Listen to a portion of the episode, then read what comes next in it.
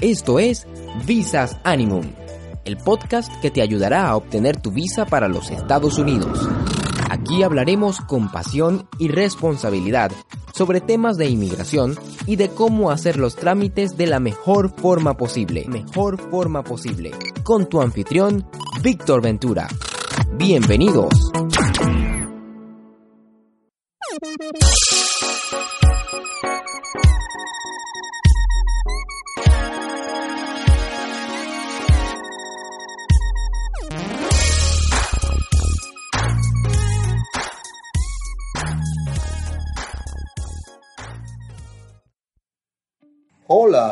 Amigo y amiga de Visas Ánimo. ¿Qué tal? Primero dar gracias a Dios por este episodio y gracias a ti por escuchar este podcast. Mi nombre es Víctor Ventura, soy director de Visas Animum y recuerda que podemos ayudarte a sacar tu visa americana con el llenado del formulario, la creación de perfil y agendamos las citas. Comunícate por WhatsApp con nosotros al 829 935-1781. También síguenos en Instagram como arroba RD y estamos en Facebook también como Visasanimum.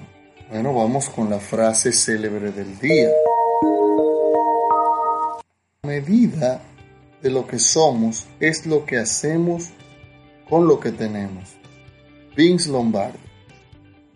¿Y qué pasó un día como hoy?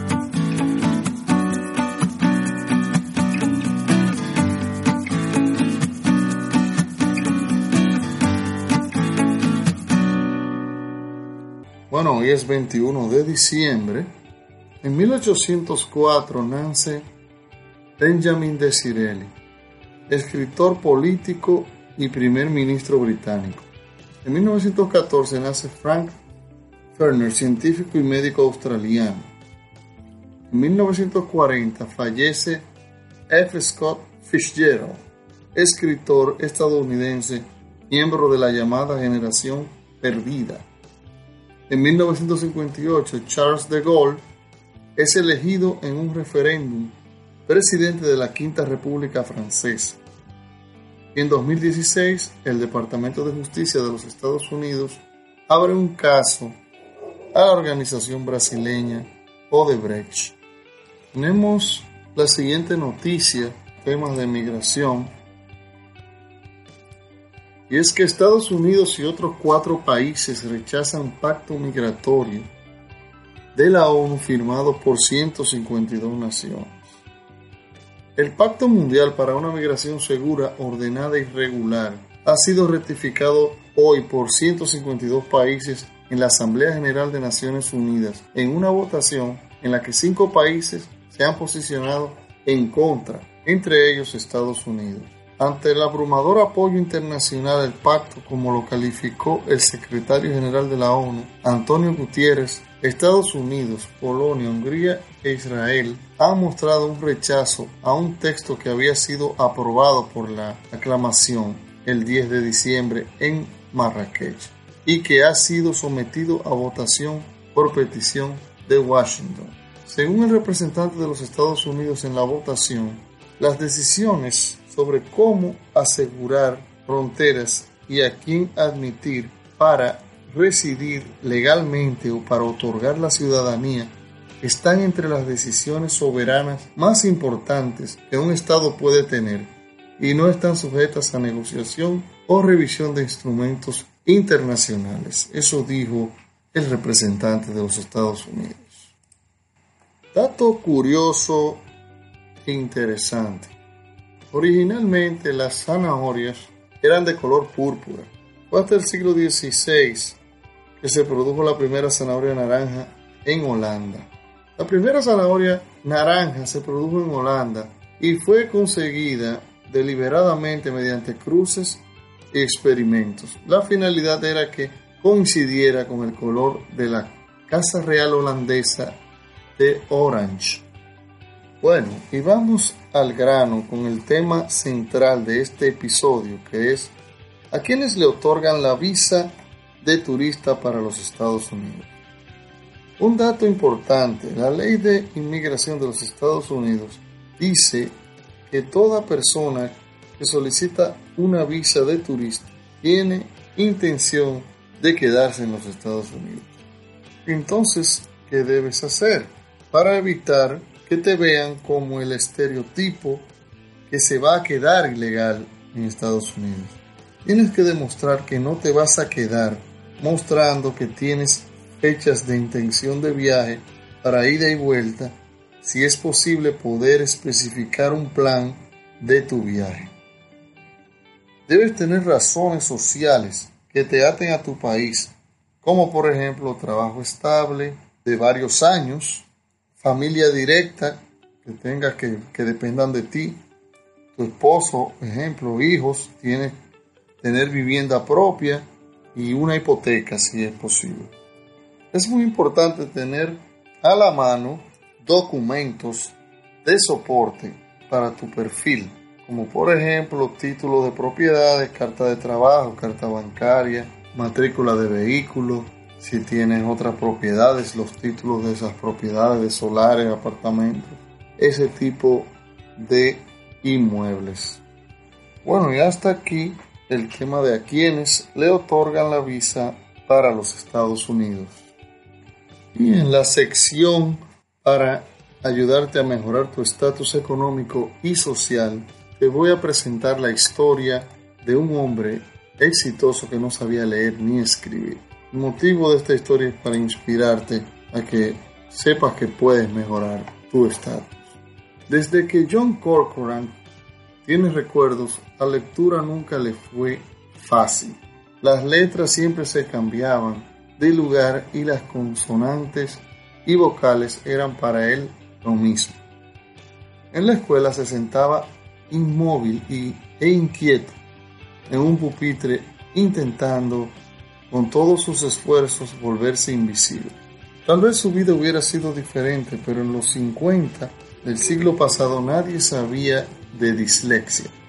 En segundo grado fue catalogado para siempre como un retrasado mental y en el tercer grado lo castigaban cuando se negaba a leer. Así transcurrían sus años de escuela. Él dice, recuerdo que cuando tenía ocho años le pedía a Dios, por favor, que mañana cuando me toque leer lo pueda hacer. Para ocultar su analfabetismo, Corcoran empezó a comportarse mal, por lo cual siempre lo corrían del salón y lo suspendían presentaba tareas de otros, robaba las pruebas y les pedía a sus amigos que hicieran los deberes por él. De esta manera, con trampas, logró terminar la escuela y graduarse en 1956. Se descubrió que John era bueno jugando baloncesto y esto fue lo que le permitió entrar a una universidad donde lo esperaba una beca deportiva y un lugar en el equipo de básquetbol. Los estudios en la universidad se convirtieron en una verdadera prueba y tuvo que perfeccionar su talento de disimulador. Siempre reunía información sobre los maestros, qué tipo de preguntas solían hacer. Deslizaba su bolígrafo por las hojas de su cuaderno fingiendo que estaba escribiendo y luego las arrancaba y las tiraba para que nadie supiera que no sabía escribir. Pasaba horas mirando libros, fingiendo que estaba leyendo. Usando diferentes trucos, logró terminar la universidad e incluso titularse como maestro de inglés. En aquel entonces había escasez de maestros, así fue como John Corcoran se convirtió en el maestro que no sabía leer ni escribir. Cada día en el salón ponía a algún estudiante a leer las tareas del libro y luego escribir en el pizarrón les daba pruebas estándares que podía revisar sobreponiendo una hoja que le servía de plantilla. Así trabajó en diferentes escuelas durante 17 años. Siendo maestro, de verdad me dolía pensar que no sabía leer, decía Corcoran. Era una vergüenza para mí, para el país y para la escuela. En 1965 John conoció a su futura esposa Katy. Le confió su secreto dijo, debo contarte algo antes de la boda. No sé leer. Toda su vida juntos, ella leía y escribía papeles y cartas por John. ¿Por qué no le enseñó? Porque él estaba seguro de que nadie lo podía ayudar. Al cabo de un tiempo compró una casa y la rentó, luego otra y otra más. Durante un tiempo su negocio fue bien, hasta que la suerte lo traicionó y el negocio cayó dejándole un montón de deudas. En el otoño de 1986, cuando cumplió 48 años, John empeñó su propia casa para pagar una parte de sus deudas y luego fue a una biblioteca de la ciudad que contaba con un taller de lectura. Se le acercó a la mujer que estaba a cargo y le dijo, no sé leer. Y lloró. Usando un método fonético, lenta y pacientemente, letra por letra, le enseñaron las letras. Un año después, su negocio empezó a revivir y John aprendía a leer. Intentaba leer todo lo que tenía, palabras, libros, periódicos, revistas, frases en empaques de alimentos. Leer era tan maravilloso como cantar. Un día entendió que podía hacer lo que debía hacer hace 25 años. Encontró en el ático una caja llena de polvo. La abrió, sacó de ahí una pila de hojas amarillentas y leyó las cartas de su esposa, las que le había escrito cuando apenas se conocieron. En ellas, Katy le decía cuánto lo amaba. En una conferencia en San Diego, exponiendo en frente de 200 empresarios asombrados, John Corcoran dijo que llevaba el negocio sin saber leer ni escribir. Se convirtió en un miembro del Consejo Municipal para luchar contra el analfabetismo e incluso en autor de dos libros, El maestro que no sabía leer y El camino hacia el alfabetismo. Así, como también creó una fundación que se dedica a enseñarle a las personas que no saben leer ni escribir. Bueno, si el señor Corcoran pudo hacerlo sin saber leer ni escribir, entonces es posible que tú puedas mejorar tu estatus económico y social con esta historia que espero que le haya gustado, que le haya servido de inspiración para si tienen algún plan para emprender algún negocio, si tienen algún plan para cambiar de trabajo, puedan inspirarse con esta historia y tomar acción, que es lo importante, para poder iniciar a cambiar su estatus social y económico. Y por favor no te pierdas el próximo episodio donde hablaremos de lo que quieren escuchar los cónsules americanos. Hasta la próxima.